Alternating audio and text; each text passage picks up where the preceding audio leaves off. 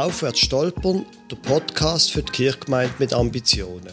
Ich bin Lukas Huber, Pfarrer von der reformierten Kirchgemeinde Löningen-Gumpendingen im Kanton Schaffhausen. Und ich bin Anna Neff, stellvertretende Pfarrerin zu Unterempfelde im Kanton Aargau. Der Podcast vom Landeskirchenforum und von Reformiert bewegt richtet sich an reformierte Kirchengemeinden. Wie werden wir von einem Dienstleistungsanbieter mehr zu einem Beziehungsnetzwerk? Zu einem Beziehungsnetzwerk, wo sich Menschen plötzlich fragen, ob der christliche Glaube auch etwas mit ihnen könnte zu tun haben. Das ist Staffel 2, Staffel mit Gästen, Episode 7.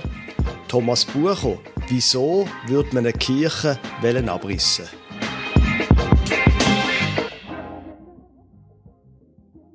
In dieser zweiten Staffel reden wir mit Menschen, die etwas zu sagen haben in Sachen Gemeindebau. Heute reden wir mit dem Thomas Bucher. Er ist Kirchenpflegspräsident in der reformierten Kirche Zürich-Hirzenbach. Thomas, schön, dass du da bist. Kannst du kurz ein paar Worte zu dir sagen und dich vorstellen?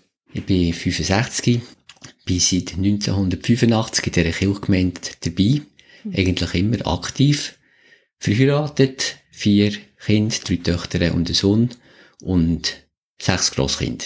Wow.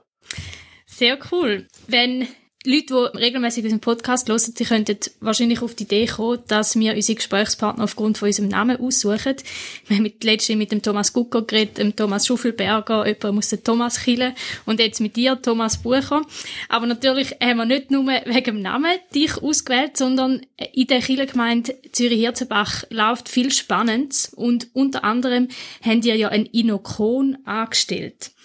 Was ist das und wieso braucht es das? Ja, mit dem tun wir immer wieder ein bisschen die Leute necken und überraschen mit dem Namen Inokon. Das ist eine eigene Wortschöpfung von unserem Inokon, selbstverständlich.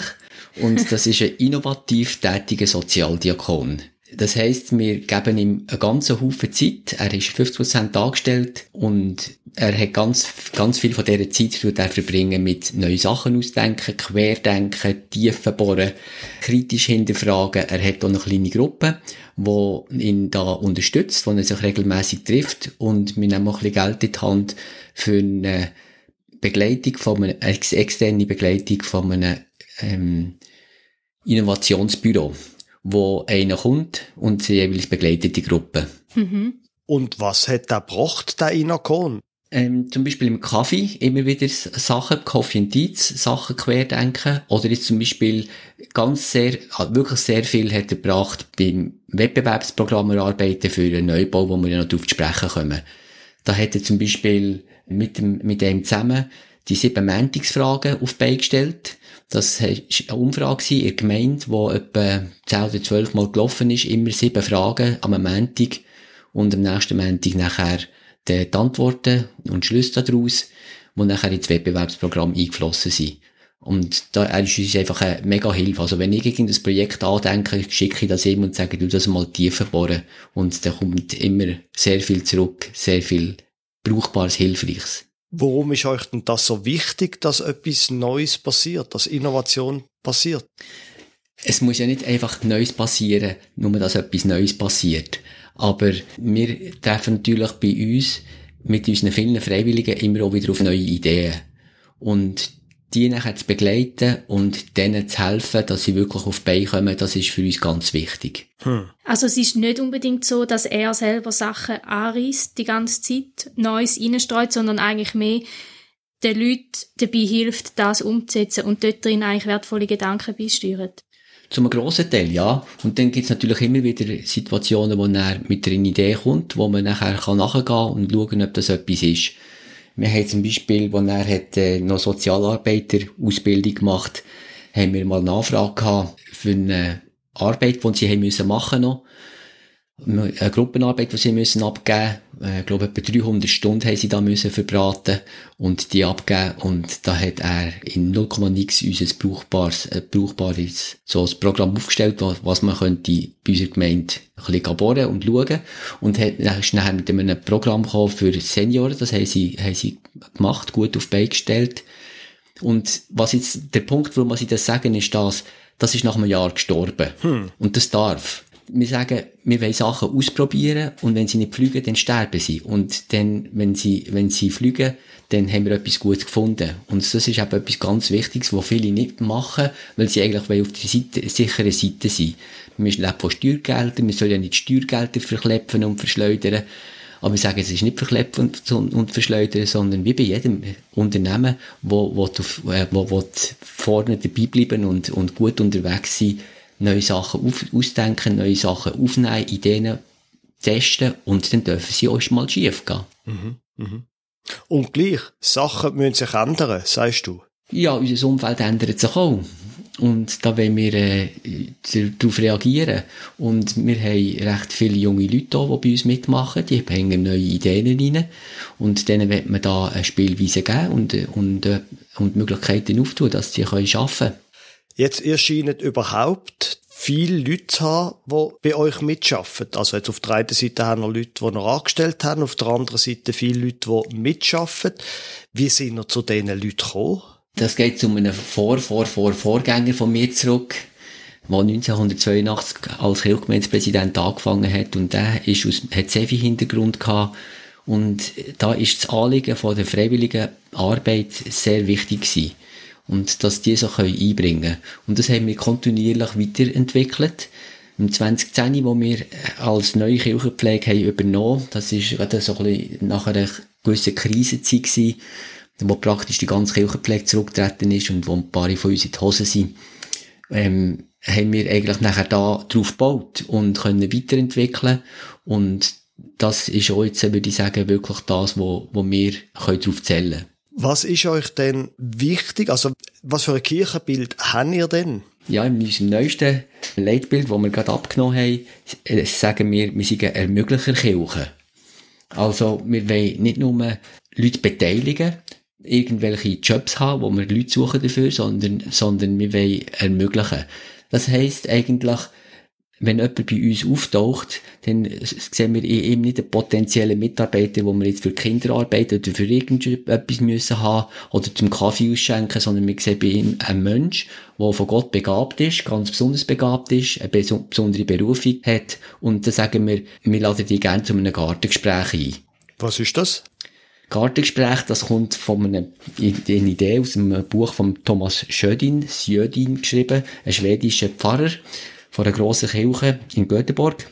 Und der ist dem Apostel Thomas auf die Spur. Der Apostel Thomas, mein Name lag grüßen, ist, ist so ein bisschen als Zweifler, als der Zauderer bekannt und so. Genau. Und das ist eigentlich falsch, sagt der, sagt der Schödin.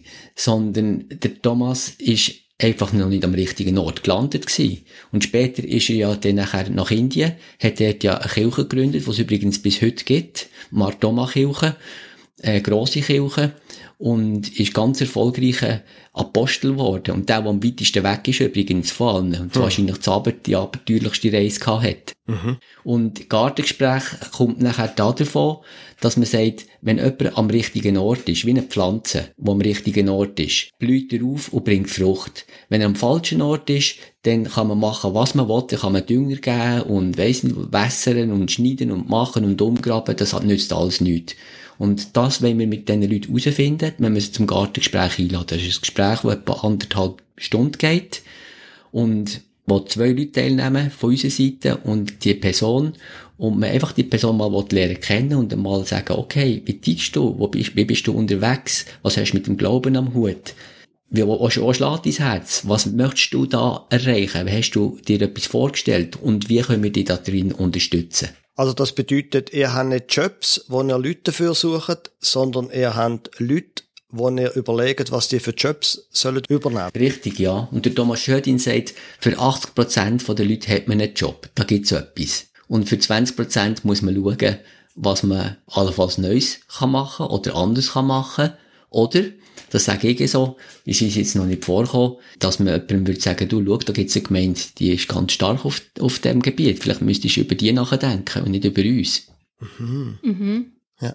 Also, und ist das auch eure Erfahrung, dass eigentlich meistens, wenn man mit den Leuten die Gartengespräche hat, dass, dass man dann irgendeinen Platz findet, schon in diesen bestehenden Gefäßen oder Sachen, wo, wo passen zu eurer Kirchengemeinde? Also, wir haben jetzt mit dem vor einem knappen Jahr angefangen sind in dem Sinne immer noch recht am Starten eigentlich. Mhm. Wir zuerst mal müssen ein, ein Team aufbauen. Wir haben einen Ermöglicher angestellt, 40 Prozent, wo, wo da dran schafft und wo ein Team um sich um, umgebaut hat und so unterwegs ist.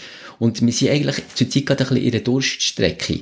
Der Übergang vom Leute für spezifische Jobs fragen und Leute finden, genügend Leute finden für Sachen, das ist ein Spannungsfeld, wo wir zugegebenermassen drinnen stehen und wo nicht, manchmal nicht einfach ist zum Aushalten.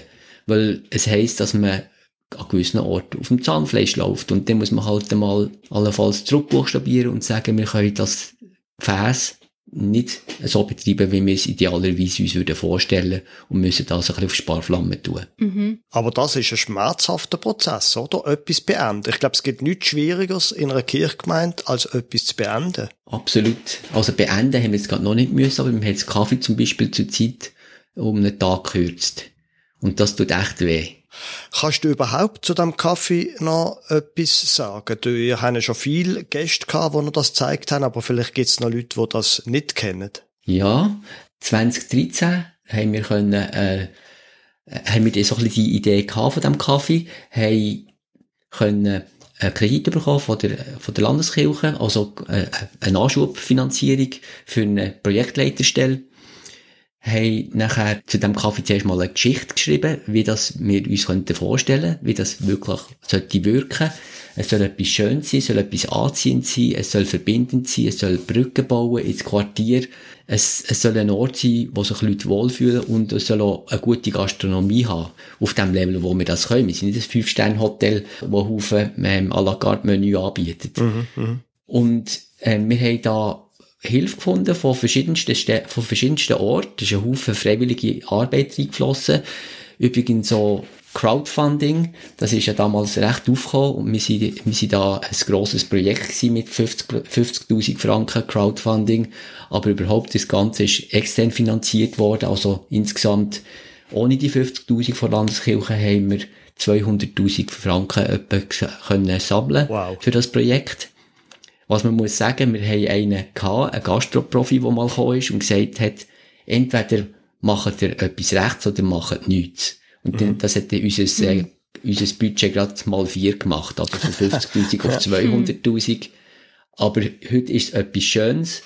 Wenn Leute reinkommen, die, noch nie da waren und das nicht erwartet haben, sagen sie wow. Mhm. Und das ist genau der Effekt, den wir, wir auslösen wollen. Und warum haben wir denn die Öffnungszeit um einen Tag gekürzt? Zu wenig freiwillige Mitarbeiter durch Corona und gewisse Schlüsselabgänge bei den, bei den äh, Schichtleitungen ja. laufen wir zurzeit ein bisschen auf dem Zahnfleisch. Ja, ja, ja. Aber das Ziel ist, dass wir im Januar wieder voll auftun.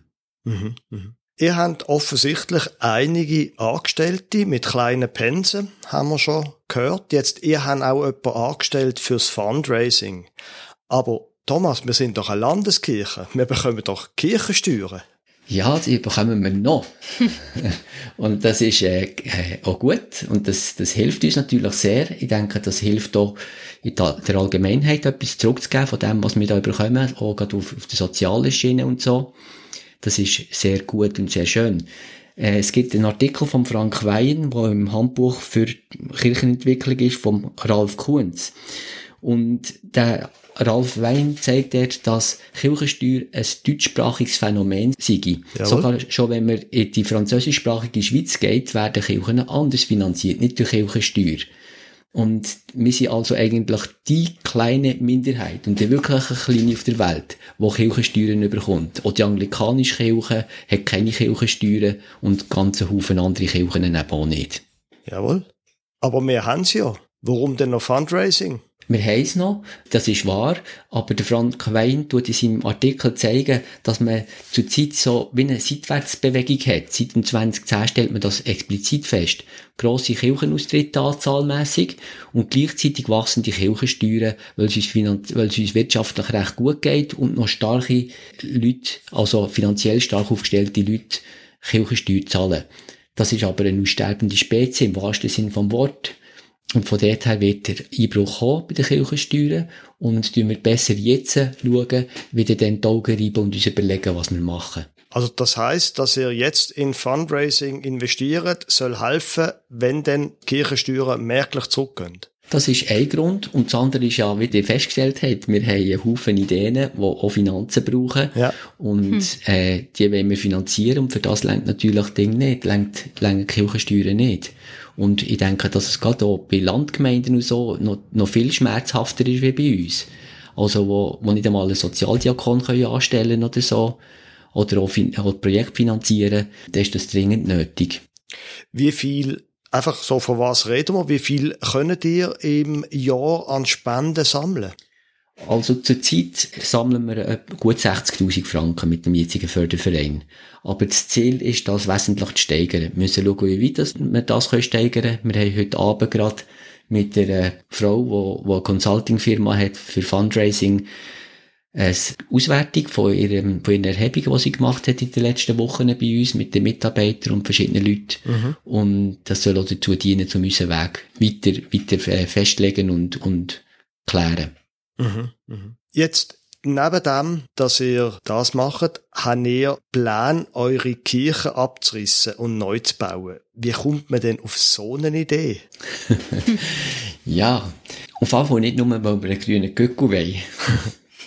der ist ja in. Ja, genau. Das ist auch gut. Das ist auch gut, der grüne Glück. Und da werden wir sicher ohne Probleme haben nachher.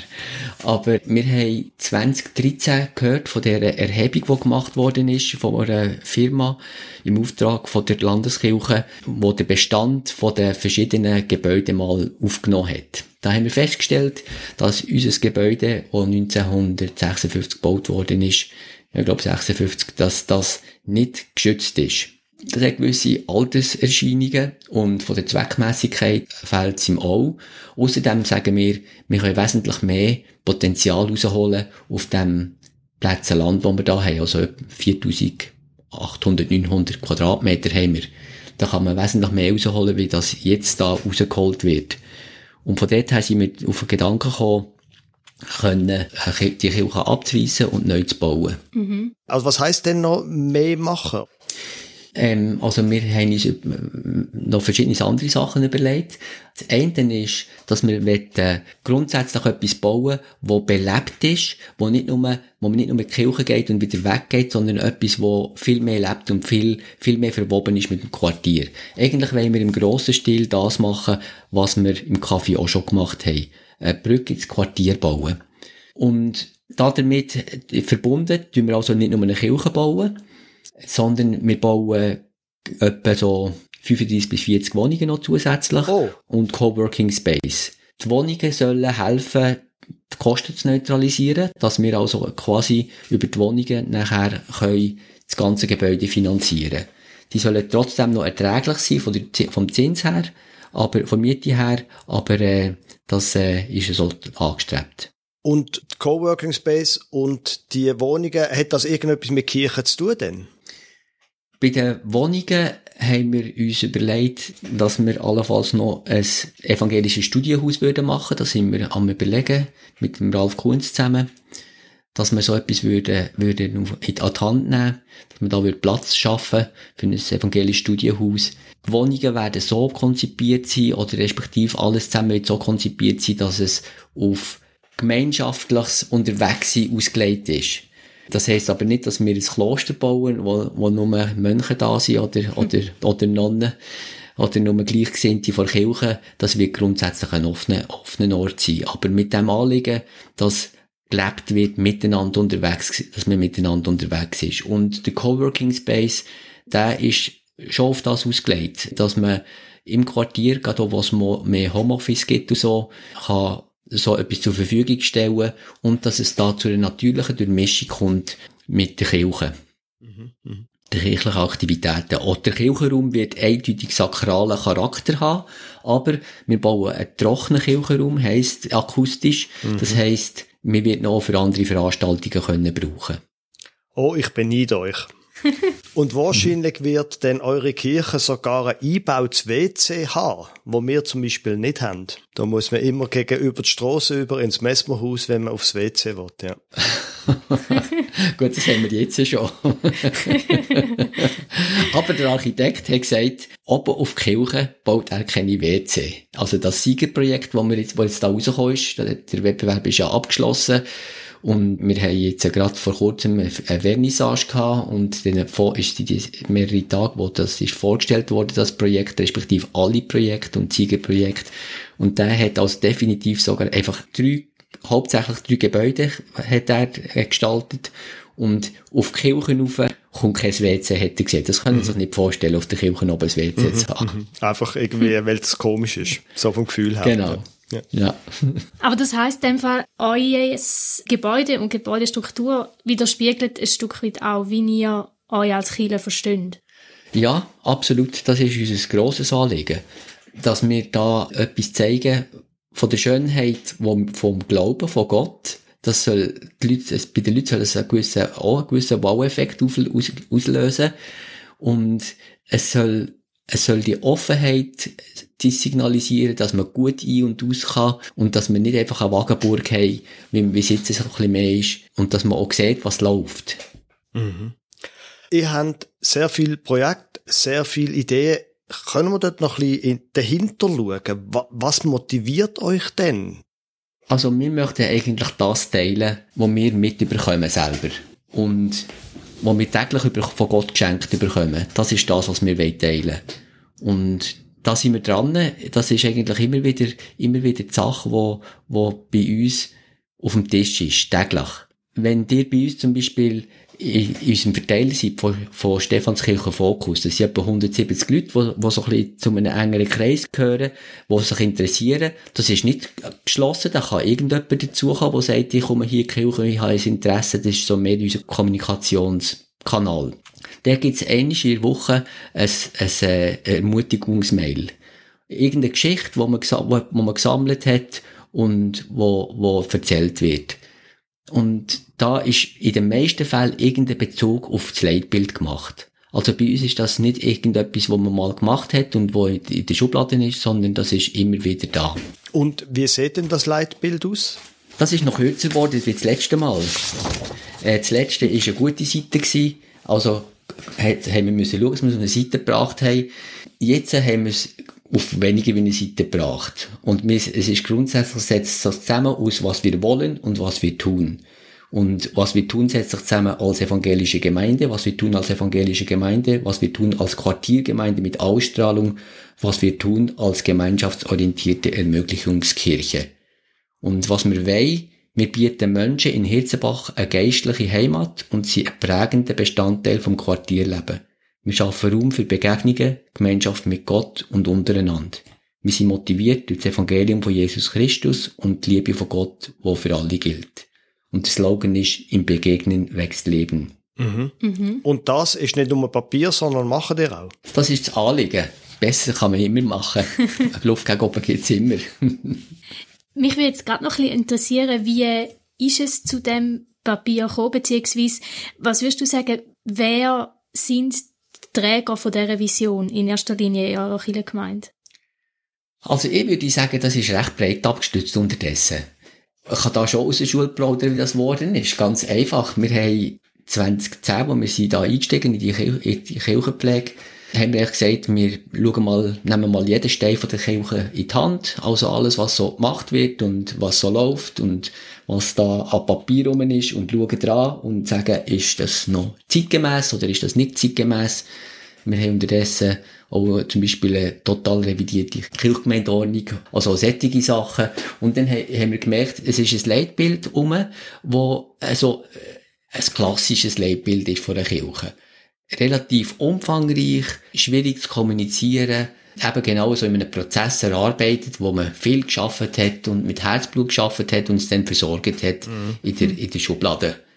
Und dann haben wir gesagt, das kann es irgendwie nicht ganz sein. Und dann sind wir ganz ehrlich gesagt einfach mal auf die Suche im Internet, gibt es irgendwelche Leitbilder, die uns würden entsprechen Wir haben also nicht in dem Sinne einen Leitbildprozess angestoßen, sondern haben gesagt, okay.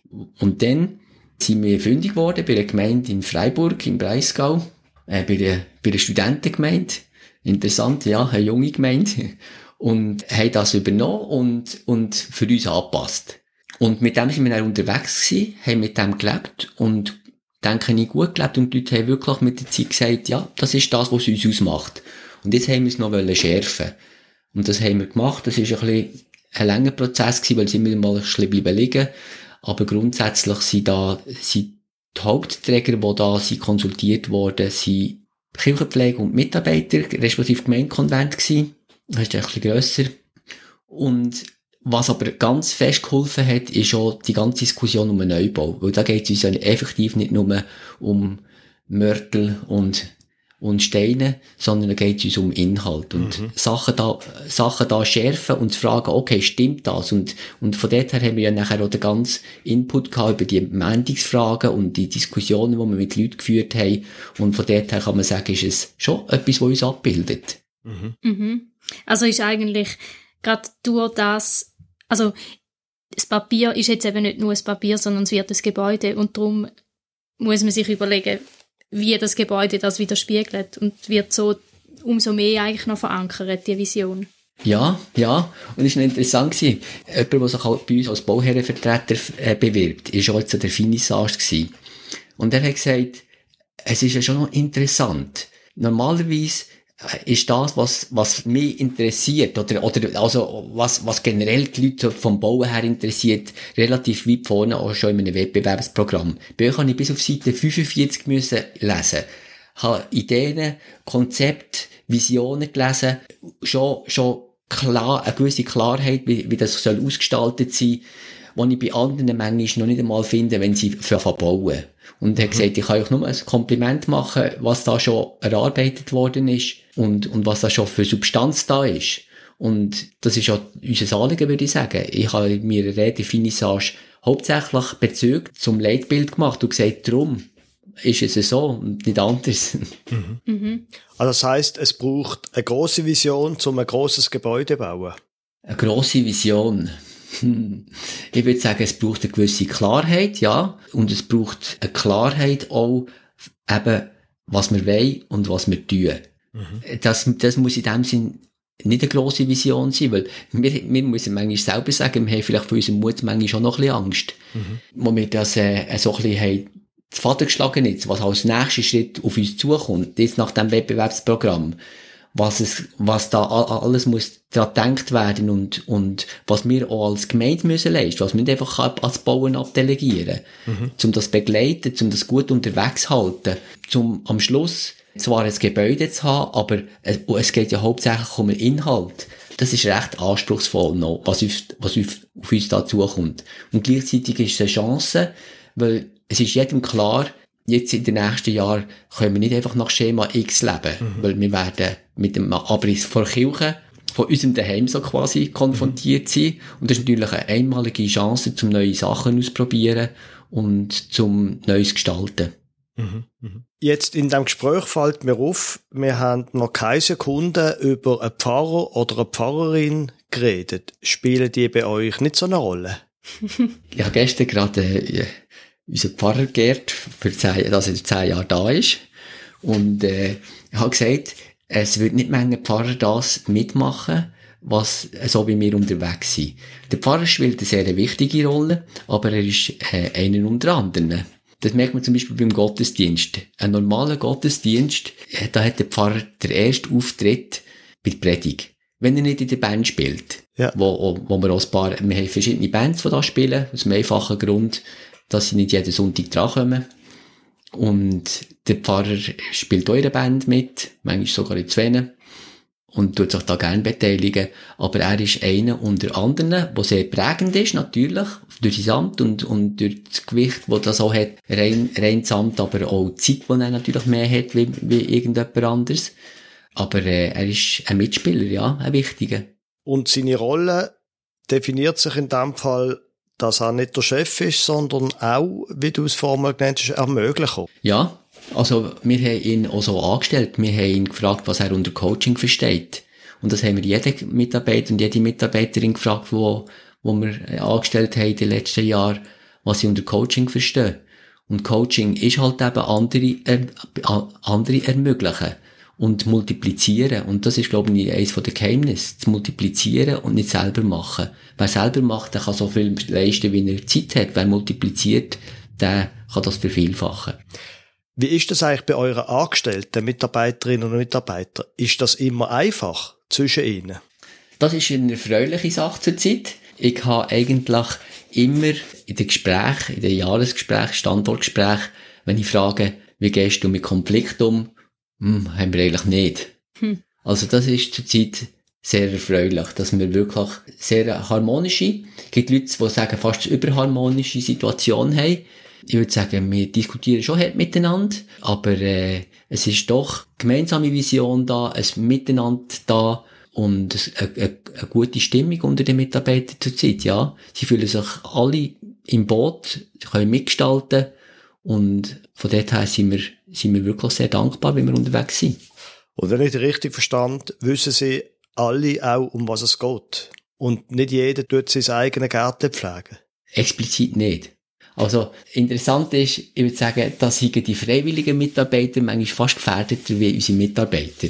Ja. Ähm, hm. Das hat mit der Geschichte zu tun, da brauchen wir jetzt nicht drauf einzugehen, aber es ist etwas, wo wir noch am dran arbeiten sind und wo wir zurzeit auch ein bisschen am Umgraben sind. Also, äh, in dieser Studie, From Anecdote to Evidence von der anglikanischen Kirche, von, wo 2011 bis 2014 gemacht worden ist. Gibt's übrigens auch auf Deutsch, ich weiss gerade den Titel nicht. Dort, dort ist ein Schlüssel von der Gemeinde, wo, wo gut unterwegs ist, dass sie in den Schlüsselpositionen rotiert. Hm. Und das habe ich mich immer gefragt, wie macht man das? Und jetzt durch das Gartengespräch kommt das ein bisschen mehr in Fahrt, dass man auch mit Leuten, die schon lange im Amt sind, ein Gartengespräch macht und sagt, hey, bist du noch am richtigen Ort? Oder bist du überhaupt am richtigen Ort? Mhm, mhm. und, und dass nachher solche Eichen umpflanzt werden und an ein anderes Ort kommen und damit äh, äh, nachher andere Leute zum Blühen kommen. Mhm. Also das macht man, wie sich die Leute weiterentwickeln oder wie sich die Aufgaben weiterentwickeln? Oder beides? Ich denke, weil sich die Leute weiterentwickeln und ja, teilweise auch, weil, weil man Aufgaben sieht, wo man könnte sagen, hey, da hätten wir ja eigentlich jemanden, der prädestiniert wäre. Können wir vielleicht mal mit ihm drüber nachdenken. Aber die Gartengespräche haben wir bewusst jetzt nicht nur mit Neuen gemacht, sondern mit allen machen wir die, die, die, die, da, die bei uns gemeint sind. Mhm, mhm. Wir nehmen noch etwas anderes Wunder. Ihr habt euch lang dagegen gewehrt, dass ihr Teil von der riesigen Kirchgemeinde Zürich werdet. Und dann habe ich mich gefragt, ist euch eigentlich wie eine Art Quartier wichtiger als Stadt? Also, wir sagen, wir, wir sagen, was wir tun als Quartiergemeinde mit Ausstrahlung. Vernetzen wir uns mit Institutionen, Organisationen und Bewegungen und handeln wir lokal, aber auch regional und global.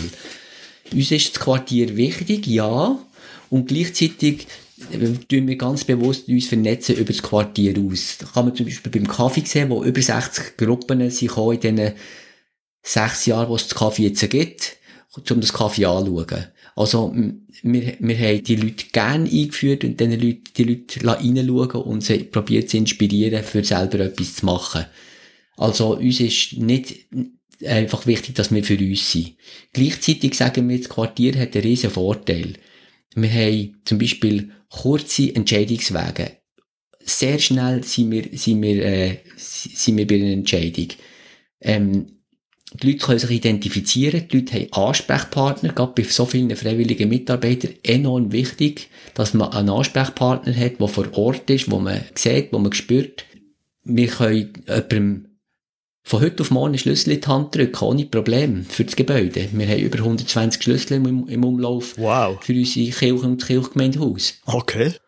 Und wir wollen mit Vertrauen schaffen. Vertrauen, das muss man spüren. Das kann man nicht irgendwo von oben ab oder von weit weg pflegen. Und wir haben 2015 bereits und dann 2017 explizit einen Kriterienkatalog gemacht, wo wir all die Punkte geprüft haben, die, für uns wichtig sind. Da haben wir auch offengelegt und wir haben uns auch immer entsprechend eingebracht in die Reform. Wir haben uns sehr konstruktiv und, und engagiert in die Reform eingebracht und sind einfach dort zum Schluss gekommen, nein, das ist nicht für uns. Das, das ist, das würde unsere Gemeinde verreissen, das würde unsere Gemeinde verändern, so, dass wir sie nicht mehr könnten, so führen, wie wir sie jetzt führen. Ja. Ja, ist klar. So eine grosse Kirchgemeinde, die kann nicht so agil sein, wie einfach eine Einzelkirchgemeinde. Ja, das ist ja so, ja. Jetzt noch eine Frage. Was würdest du sagen, dass du weißt ja, ich bin ein einfacher Pfarrer vom Land. Was würdest du sagen, soll eine einfache Kirchgemeinde als nächstes tun, wenn sie wollen, vorwärts gehen? Hm. Hm. Also ich würde sagen, ein ganz wichtiger Punkt ist Geschichte kennen, ihre eigene Geschichte kennen. Und sagen, äh, wo können wir anknüpfen bei dieser Geschichte?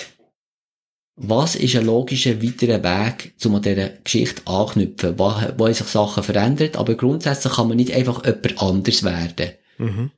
Und, und dann muss es breit abgestützt werden. Es braucht einen Kern von Leuten, die das mittragen, die sich engagiert, mal ein paar Jahre und sagt, da, wenn wir etwas miteinander anschieben. Und es braucht gerade in der Landeskirche auch das, das Vernetzen. Also, unsere Akzeptanz, würde ich sagen, und Sichtbarkeit im Quartier ist gewachsen dadurch, dass wir zum Beispiel eine Kinderwoche machen im, im Februar, denn wenn Migrantenkinder da sind, das haben wir nämlich herausgefunden, dass die im August nicht da sind. Und da haben wir bewusst im, im Februar eine gemacht. Und da sind jetzt zum Beispiel auch Sportvereine dabei und so, mhm. wo da können rekrutieren, die, die Kids. Ähm, also ich kann aber am Programm beteiligen.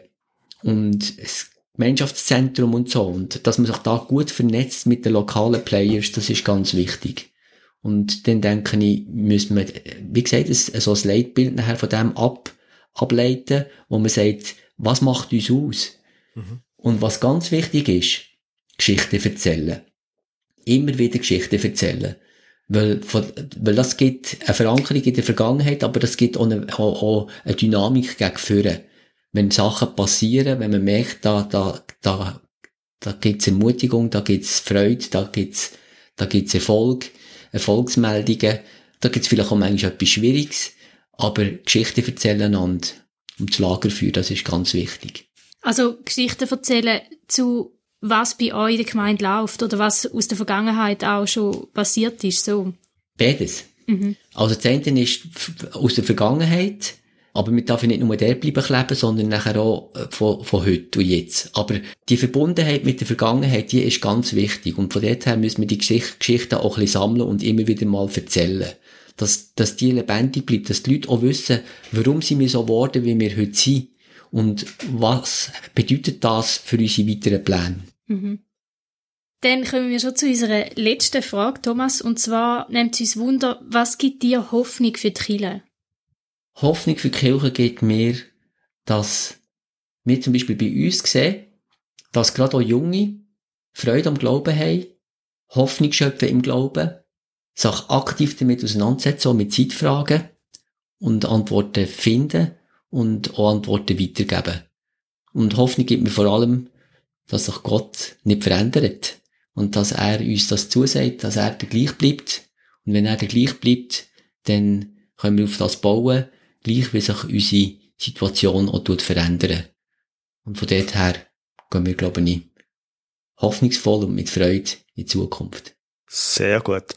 Ich danke dir sehr herzlich, Thomas Bucher. Dankeschön, dass du dir Zeit genommen hast für uns. Gern geschehen.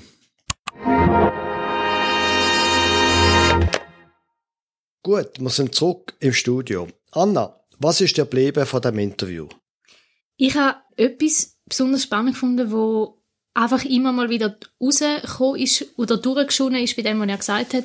So der Aspekt von der Vision, wo ich das Gefühl habe, ist bei hm. ihnen mega, mega verankert, dass sie wirklich wissen, wer sie sind als Kirchengemeinde, was ihnen wichtig ist und wo sie hinwollen.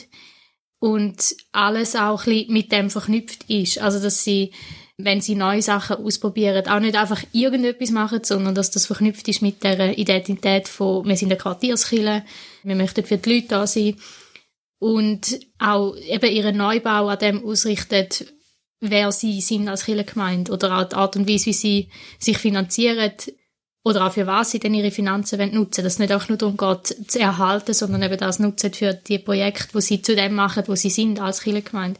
Ja. Das finde ich, ist mega cool. Und ich denke, gerade der Punkt, den er gesagt hat, mit den Geschichten, die sie erzählen, ich glaube, das ist ein mega, mega wichtiger Punkt, wie mhm. so eine Vision auch vermittelt wird. Dass du eben nicht einfach ein, so ein Leitbild, ein abstraktes Leitbild hast, sondern dass du immer wieder hörst, wer du bist und was dieser Gemeinde wichtig ist, aufgrund von diesen Geschichten, die erzählt werden. Ja. Beides interessanterweise kommt in unserer Episode 4 von der ersten Staffel auch vor. Das von der Vision, wie wichtig das die ist und dass Vision verbunden ist mit Geschichten. Ja, stimmt. Interessant, wie, wie die Motive dort einfach, ja, wiederkommen. ich habe es auch interessant gefunden bei dem Thema von, von der Zusammenarbeit eben mit der neuen Grosskirchgemeinde in der Stadt, dass sie dort, so wie er auch erzählt hat, sehr visionstrieben sich dann gegen das entschieden haben. Nicht irgendwie, weil sie gefunden haben, wir finden das blöd oder sonst irgendetwas oder die anderen blöd oder so, sondern dass sie einfach gesagt haben, überlegt haben, passt das zu unserer Vision, was passt zu unserer Vision und dann einfach einen Entscheid getroffen haben. Mhm. Ja. Ja, ich glaube, es kann eben dann viel Prozess auch erleichtern. Also, ich habe mir erst Moment so gedacht, es tönt danach, dass du mega viel Zeit darauf verwendest, um irgendwie überhaupt herauszufinden, wer du bist und, und das irgendwie viel Ressourcen und Energie kostet. Aber ich glaube, wenn du das mal hast als Gemeinde, dann nachher musst ganz viele andere Sachen eben nicht mehr so viel Energie darauf verwenden, weil du einfach schon weißt und mhm. dann so Entscheidungen leichter kannst treffen. Ja. Ja. Vision zieht an und stoßt ab. Mhm. Was hast du noch so mitgenommen, Lukas? Für mich ist sehr eindrücklich gesehen, das, was er erzählt hat über den Umgang mit nicht angestellten Mitarbeiterinnen und Mitarbeitern, also mit den sogenannten Freiwilligen. Dass sie nicht angehen und sie sehen einen Job, wo sie jemanden brauchen und dann suchen sie einen Freiwilligen dafür, sondern dass sie mit den Freiwilligen, mit den Leuten reden und probieren abzuklären, wo stehst du? Was kannst du? Was willst du vor allem? Und dann überlegen, wo ist die Platz da innen? Mhm. Ist äh, interessant, dass wir auch über das geredet haben in der Episode 5 von der ersten Staffel, dass man nicht soll Jobs verteilen, sondern Verantwortung abgeben. Also anders denken über Mitarbeiterinnen und Mitarbeiter, ressourcenmäßig denken, nicht vom Bedürfnis her. Mhm. Wo du als Organisation, als Kirchgemeinde hast, oh, aber unbedingt dort brauchen wir jemanden, sondern dass sie dann auch sagen, wenn wir, also wenn ich ihn richtig verstanden habe, wenn es einfach nicht so viele Leute im, im Kaffee dort sind, wird es ein Tag reduziert, die Öffnungszeiten. Nicht, dass man mit ums Verrecken irgendwelche Leute anbringt, zum doch können machen, sondern dass man mit den Leuten, wo wir haben und mit dem, was sie wollen, die Kirchgemeinde gestaltet. Mhm. Das hat mich sehr beeindruckt. Mhm. Ja, ich habe es auch dort spannend gefunden, die Zahlen, die er gebraucht hat für, was ist jetzt gewesen, 80 Prozent, 20 Prozent. Ja. Also, dass du 80 Prozent von den Leuten kannst neu platzieren, wo sie dann auch gebraucht werden, schlussendlich. Also, so habe ich es eben verstanden. Also, ja. nicht, dass jeder nachher findet, oh, ich will da noch mein eigenes Ego-Projekt aufziehen. Ja, ja, genau. Und da, das finde ich noch cool. Also, ich hätte das, glaube ich, nicht so erwartet. Habe ich auch noch nie gehört. Das ist spannend gewesen, ja. Ja, ja ist ein interessantes Gespräch gewesen. Mhm. Sehr gut gewesen. Anna, gell, jetzt gäbe es noch etwas zu Aufwärtsstolpern zu erzählen. Genau.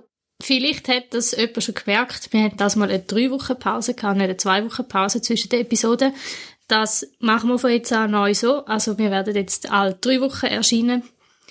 Genau. Gut. Dann wären wir also am Ende. Das ist dann also gesehen vor der Episode 7 in der Staffel 2 mit Gästen. Das mal mit dem Thomas Bucher von Aufwärts stolpern, ein Podcast für die Kirchgemeinde mit Ambitionen. Wir freuen uns, wenn Sie Ihre Radioempfängerin auch nächstes Mal wieder einschaltet.